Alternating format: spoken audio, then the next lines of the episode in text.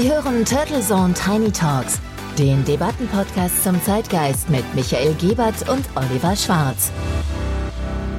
Guten Morgen und herzlich willkommen zur Episode 96 der Turtle Zone Tiny Talks. Es ist wieder Montag, in dem Fall der 26. September und wir setzen heute unsere dreiteilige Klimas Special-Episode zum Thema Dürre fort.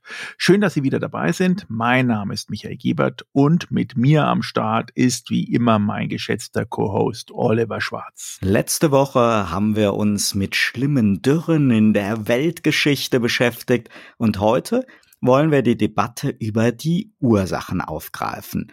Denn selbst wenn Dürren immer wieder periodisch auftreten, wäre es sicher sehr kurz gedacht, nur von unvermeidbaren Naturphänomenen und Katastrophen zu sprechen. In der Typologie von Dürreereignissen, die wir letzte Woche ja schon kurz angesprochen haben, gibt es durchaus auch Dürretypen, die ihren Grund zumindest zum Teil im Eingriff des Menschen haben. Und auch die Risikoanalyse der Dürregefahren kann helfen zu vermeiden, dass wir nicht auch noch aktiv zu Ursachen und Symptomverstärkung beitragen. So ist es, äh, denn sowohl eine globale Erderwärmung wie auch die Zunahme von Dürreereignissen in bestimmten Regionen ist ja nicht entkoppelt von unserem Eingriff in die Natur und unseren landwirtschaftlichen und industriellen intensiven Aktivitäten. Dass Leugner des zumindest von Menschen gemachten und verursachten Klimawandels immer wieder auf die von uns in Episode 95 auch beschriebenen historischen Dürren verweisen, nimmt uns ja nicht wirklich aus der Verantwortung. Denn unser direkter oder indirekter Einfluss auf das Klima ist ja wissenschaftlich mittlerweile bewiesen und Fakt. Mindestens ebenso entscheidend für die wachsende Zahl an betroffenen Menschen, die Tierwelt und die Natur ist die Verstärkung der Folgen einer Dürre. Denn die Ripple-Effekte, wir hatten es in der letzten Folge ja angesprochen, sind immer dramatischer. Und hier tragen wir natürlich ganz erheblich dazu bei, dass aus einem Ereignis dann auch eine Katastrophe wird. Oliver, magst du uns hier einmal in die Debatte einführen? Sehr gern. Die Dürre an sich ist natürlich erst einmal ein Wetterextrem und es mangelt an Wasser und an Feuchtigkeit.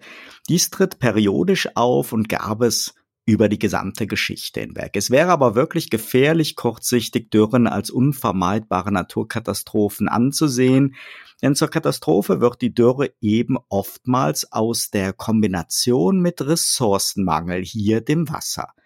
Und infolge von Entwicklungen, die wir als Menschen mit Landwirtschaft und Industrie, mit Bebauungsverdichtung, mit CO2-Ausstoß und Ernährungsgewohnheiten und vielem mehr sehr wohl beeinflusst haben und beeinflussen, zumindest in der Neuzeit. Die Dürre an sich wird durch verschiedene Faktoren beeinflusst und verstärkt. Die globale Erwärmung, wesentliche Veränderungen in der Landnutzung wie das Abholzen von Wäldern und auch durch die Niederschlagsart. Denn Schnee zum Beispiel kann Regen nicht gleichwertig ersetzen. Die Erderwärmung haben wir maßgeblich beschleunigt und alle jahrzehntelangen Warnungen ignoriert oder dem Wirtschaftswachstum und Wohlstand in der globalisierten Welt untergeordnet. Genau dasselbe Verhalten der Industrieländer kann man nun auch bei aufstrebenden Schwellenländern beobachten, wenngleich die Sensibilität sicher etwas höher ist. Wenn wir die Erderwärmung nicht ausbremsen, werden die Ausprägungen und Folgen von Dürre sicher noch schlimmer werden. Ganz entscheidend ist aber unser Eingriff in die Natur und die veränderte Landnutzung. Immer mehr Flächen wurden für die landwirtschaftliche Nutzung gerodet und umfunktioniert. Zudem wird dem Boden heutzutage keine Erholungszeit mehr gewährt. Auen verschwinden, Flüsse werden in ein Korsett gefasst und das Wasser gestaut.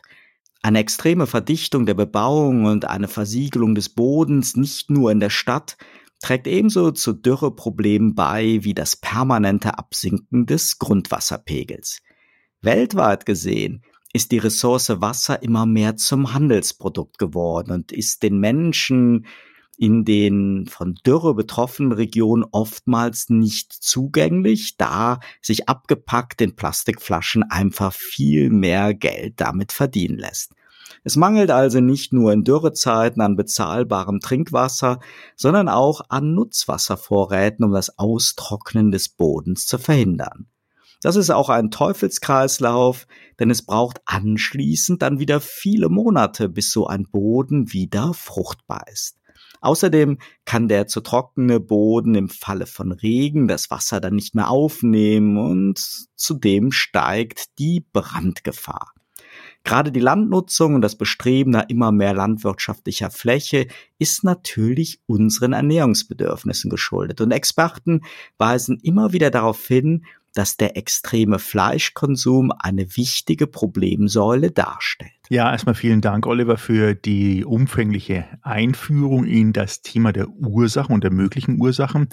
Denn wir haben jetzt ja gesehen, Dürren können die unterschiedlichsten Ursachen haben, die auch teilweise weit außerhalb der betroffenen Gebiete liegen. Und das macht diese Beantwortung der grundsätzlichen, immer fokussierten binären Frage nach dem eigentlichen Einfluss der globalen Erwärmung sehr, sehr schwierig. Denn eine Zunahme von Dürren in einer bestimmten Region kann dabei nicht nur die Ursache direkt in der Region haben, so wie verringerte Niederschläge, eine erhöhte Verdunstung durch höhere Temperaturen und eine veränderte Dynamik der Atmosphäre.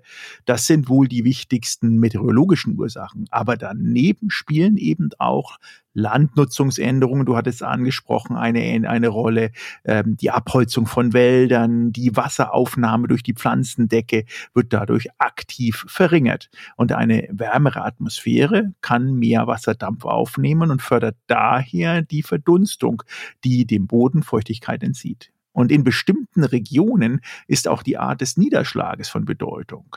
Denn wie du gesagt hattest, in den Gebirgen der mittleren Breiten bilden die winterlichen Schneemassen zwar eine Wasserreserve im Frühjahr und im Sommer, wenn der Schnee schmilzt, aber eine Erwärmung verursacht eine kürzere Schneesaison und es fällt weniger Niederschlag in Form von Regen als in Form von Schnee.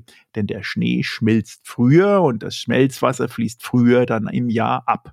Und damit haben wir dann im Frühjahr und im Sommer eben weniger Bodenfeuchtigkeit, die der Boden aufnehmen kann, was wiederum zu einer Trockenheit im Sommer und Spätherbst führt. Und so war das zum Beispiel die eine der häufigsten Ursachen für Trockenheit in den pazifischen Gebirgsregionen der USA in der zweiten Hälfte des 20. Jahrhunderts, nämlich eine verringerte Schneeakkumulation, die sich daraus auch in eine Art Dürre im Herbst umgewandelt hat.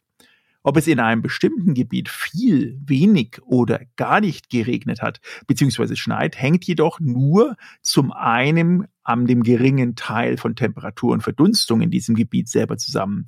Denn die Wassermenge von Niederschlagsereignissen über Land stammt im globalen Durchschnitt zu circa 90 Prozent aus Wasserdampf und der aus anderen Gebieten im westlichen, den großen Ozeanbecken herantransportiert wird.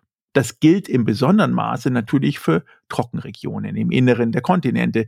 Und wir hatten es in der vorigen Episode ja gesagt, äh, Ukraine ist einer der ähm, großen sozusagen Dürreregionen. Und für das Wasserdampftransportsystem sind damit auch atmosphärische Zirkulationssysteme, wie zum Beispiel tropische Monsune und in den mittleren Breiten äh, sowas wie der Jetstream, äh, die gesteuerten Zugbahnen dieser Tiefdruckgebiete, die dann von entscheidenden Bedeutung sind, wenn es ums Abregnen geht.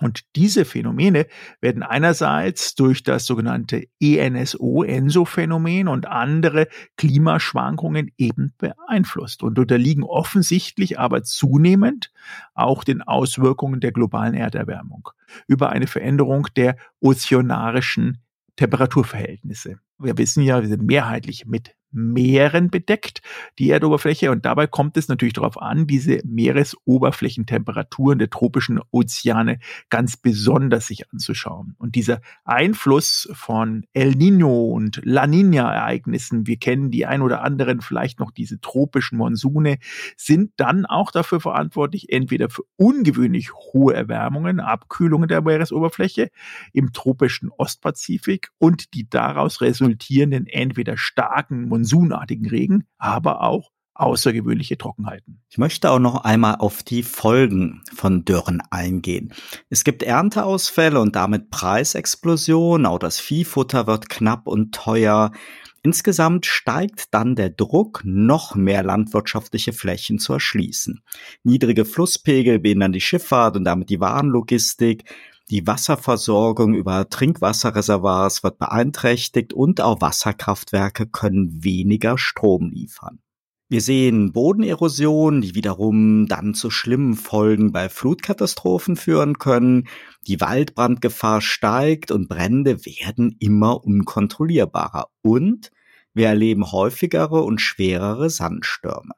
Man sieht also schön so diese Wechselwirkung zwischen Ursache und Auswirkung.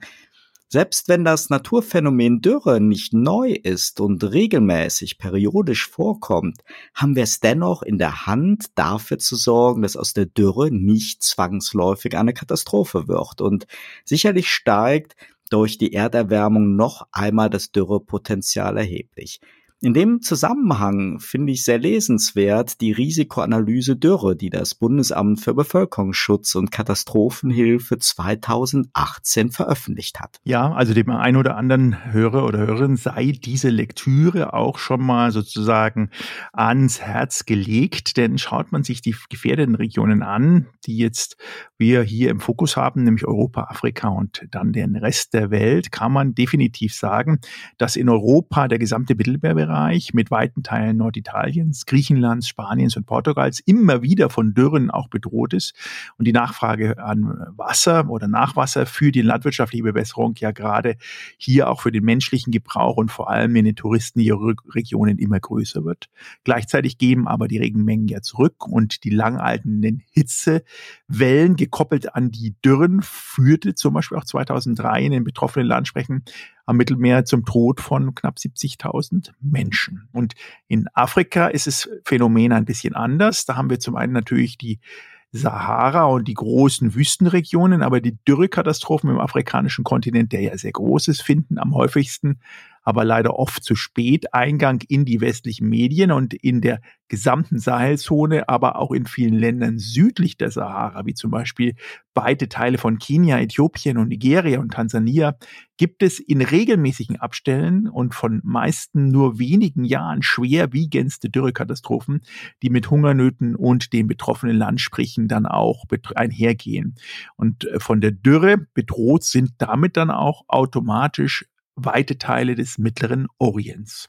Insofern ist die Ursache hier eine Kombination aus ähm, ja, menschengemachter Überstrapazierung von Böden, gleichzeitig auch natürlich Klimawandel mit einhergehend dem durchschnittlichen Auf- und Abregnen von den Weltmeeren und daraus folgend dann auch eine Vertrocknung der Ober-, Unter- und Mittelböden. Bleibt die Frage, ob wir in Zukunft verstärkt Megadürren erleben werden, ob es uns gelingt, Verstärkerfaktoren zu vermeiden und durch geeignete Maßnahmen die Folgen von Dürreperioden für Mensch, Tierwelt und Natur zu mildern. Ja, bleibt wirklich zu erwarten und auch zu erhoffen, weil eins ist klar, diese ausbleibenden längeren Regenfälle lässt ja nicht nur landwirtschaftlich die Erntemengen drastisch schrumpfen oder irgendwelche Missernten und natürlich Hungersnöte dann als Folgeerscheinung haben.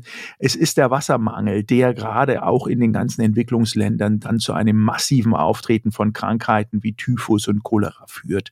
Aber auch Tuberkulosefälle nehmen dann während von Dürreperioden immer wieder drastisch zu und die vielen Todesfälle gehen mit langaltenden Hitzeperioden auch statistisch bewiesen einher. Gerade Kinder, ältere Menschen und Menschen mit Kreislaufproblemen und chronischen Erkrankungen sind natürlich da auch dann genau die, die zusammen mit den unterernährten Personen sofort empfindlich reagieren auf diese Dürrephase und hohe Temperaturen. Und wenn dann noch ein Staubsturm dazukommt, die oft auch in den Trockengebieten und in Trockenperioden auftreten, dann ist das nochmal ein zusätzlicher Indikator zur Erhöhung von möglichen Lungenkrankheiten. Also summa summarum, es ist ein Riesenproblem für die Welt, für Mensch und Tier und birgt äh, extrem große zukünftige Gefahren. Absolut. Daher werden wir dann in Episode 97 nächsten Montag den Blick nach vorne werfen und den Stand der wissenschaftlichen Debatte aufgreifen. So machen wir es. Wir freuen uns schon auf Sie. Bleiben Sie also dran und seien Sie wieder mit dabei, wenn es dann in der nächsten Woche heißt, herzlich willkommen zu Turtle Zone Tiny Talks. Turtle Zone Tiny Talks Der Debattenpodcast mit Michael Gebert und Oliver Schwarz. Immer zum Wochenstart auf allen Podcast-Plattformen und auf turtlezone.de.